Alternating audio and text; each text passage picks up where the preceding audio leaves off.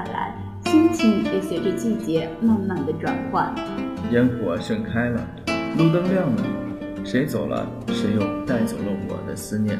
杯子里的水，床头的书，窗外的雨，游动的思绪，在心与心的距离，时间与时间的边缘，爱上这样的生活，爱上这样的声音。你好吗？这里是爱上生活，爱上你。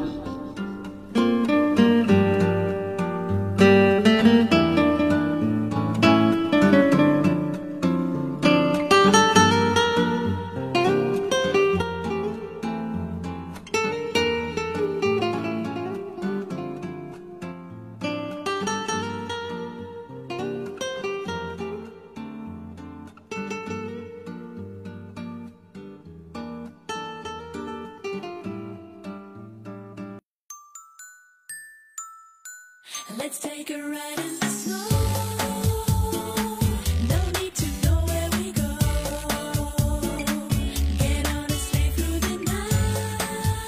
Hello，广播前的朋友们，大家好，这里是爱上生活、爱上你栏目，我是大家的好朋友米可。马上就要期末考试了，米可整理了一下考试时间，发现这学期只需要考四门就可以回家了。想想刚刚结束的四六级英语考试，原来那才是这学期的重点啊！然而呢，它已经随风远去，化作往事了。说到四六级啊，可能会有很多同学问，为什么没有五级呢？你可先在这里小小的科普一下。据官方解释，上大专后默认英语水平为二级，所以大专生直接从三级开始考起。那本科生默认为三级，所以就直接从四级开始考；研究生默认为五级，所以即使在本科没有过四级，也可以在研究生阶段直接报名考六级。在海师，大一新生只有在英语期末考试成绩八十分以上，才可以参加四级考试。尼可当时大一的时候在想啊，明年的时候我一定要好好学习，每天都早起背单词、刷题。然而呢，这学期来了之后，整天被大大小小的活动搞得焦头烂额，总想着还有两个月呢，还有一个月呢。可是等到临近考试的时候，对背单词也是无感了。以往每逢考试的时候，米可的宿舍总是呈现出浓厚的学习氛围。还有的舍友为了不挂科挑灯夜读，可是，在考四级的前一晚呀，尼可的舍友们聚在一起吃着零食聊着天儿，感觉第二天不是要考试，而是要放假。其乐融融的氛围让尼可有一种回家的即视感。不知道是因为大家考了那么多次已经麻木了，还是因为大家心里都没底，已经放弃了治疗。米可呢，手捧四级模拟题，刚看了两行字便有点小困，于是打开了《芈月传》，心想着，如果米可的四级过了，那叫我赌神好了；如果没有呢，米可坚信自己明年一定会过，毕竟花了四十块钱做了一套真题嘛。第二天呢，米可带着自己的准考证就去了考场。监考老师拿起来端详了好一会儿，看得米可怪不好意思的。一想到那张黑乎乎的丑照还要陪伴自己两年甚至更长的时间，就很是心塞。老师们检查得很认真，还指着米可的耳机说：“你这个也是耳机？”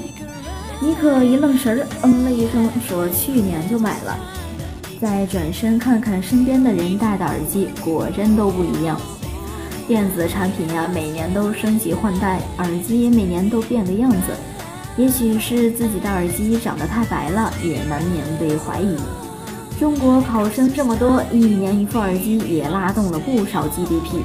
你可一不小心又给国家拖后腿了。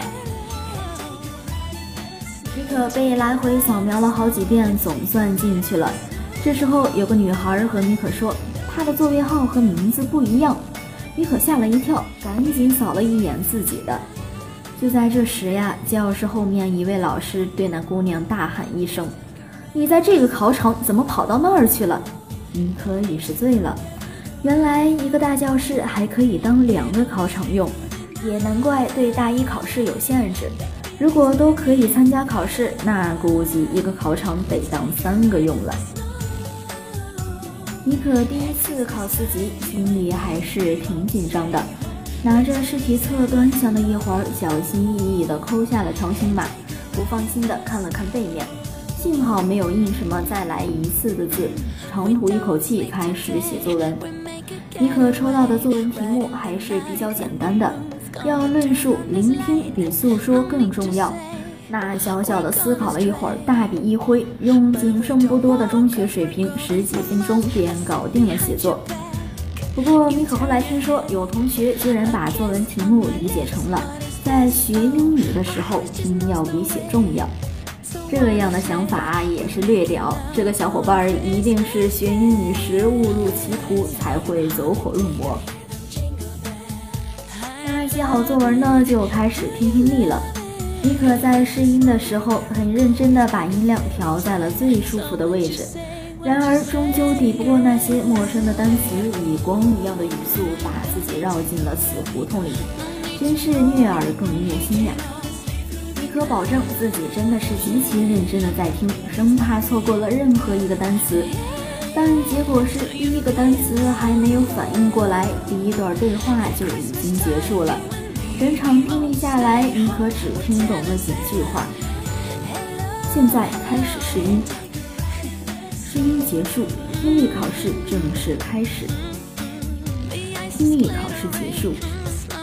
曾经，你可看到有网友温馨提醒说，如果听不懂听力呀，就不要勉强自己了。经济之声 FM 八十七点八，音乐之声 FM 八十九点八。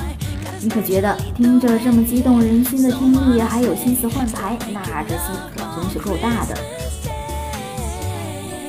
现在呢，我们再说说那血词填空。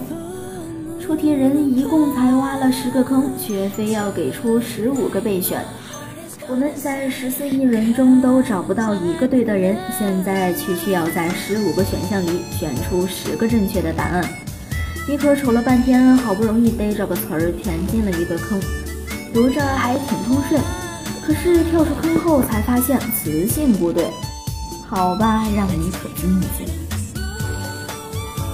说到阅读理解呀，这个是从小做到大的题目，听起来好像很简单的样子。然而，阅读的前提是需要先认识单词。勤奋的四级考军把四级必考的四千五百词翻来覆去的背了好几遍，把每一个单词的各种意思都记下来，再弄明白它们到底是名词、形容词还是副词。我们在单词本里背诵，在梦里相遇，在美剧里温习。然而，当单词被用在阅读理解里时，它就是傲娇的，装作不认识的样子。呢，你可再来吐槽一下神一样的翻译题。今年有一个题目谈到了云南丽江，丽江以爱之城而闻名，当地人中流传着许多因爱而生、为爱而死的故事。如今，在中外游客眼中，这个古镇被视为爱情和浪漫的天堂。可是，单身狗看到题目中要翻译“为爱而死”后，受到了一万点伤害。黄子韬呢，看到考生把“为爱而死”翻译成“勾带”时，内心也是骚乱的。面对神一样的翻译题，考生们竭尽全力展现了自己超人的智商。比如有题目需要翻译三百六十亿，于是考生们淡定地在卷子上写下了三六零零零零零零零零零。米可也不知道到底有多少个零，不过米可觉得阅卷老师应该是知道的。那还有的题目呀，需要翻译土豪，老师教过我们，有的词要意译，于是土豪就被大家翻译成了 rich people。翻译完后有没有觉得有点 low 呢？其实这哥们儿真是想多了，标准答案直接把土豪的拼音摆上去又好，简单又粗暴。分翻译依靠大家的聪明才智还是有话可写的，但是当我们遇到了一些专业性词汇，就不能这样蒙混过关了。比如今年六级翻译题中有一道题需要把资源节约和环境友好型翻译成中文。看到这么长的专业名词，你可只想说，四级和六级差两级，那就是南极和北极。怪不得网友戏称英语六级考试的全称是大学英语第六感等级考试。不少同学带着宿管阿姨要考一百分的祝福，为自己点播一首《一次就好》，雄赳赳气昂昂地来到考场，以为自己一路通关四六级，意气风发，即将走向人生巅峰。然而现实却告诉我们，这次的四六级十分简单，剩下七百分都特别难。不过不管怎么说，这次考试感觉还不错，试卷印刷很清晰，题型都全了。监考老师的服务态度也很好，五星好评。如果没有过的话，下次还会再来的。好的，朋友们，今天对英语四六级呢，就先吐槽到这里。米可希望，无论是学霸族还是裸考族，都不要放弃对四六级考试的坚持。正所谓四六级虐我千百遍，我待四六级如初恋。接下来的时间里，就安心备战期末考试吧。如果广播前的你实在还有好多话想要吐槽，欢迎关注海蛇广播站官方微信“海狮之声”和米可互动联系。让我们下期节目时间再会。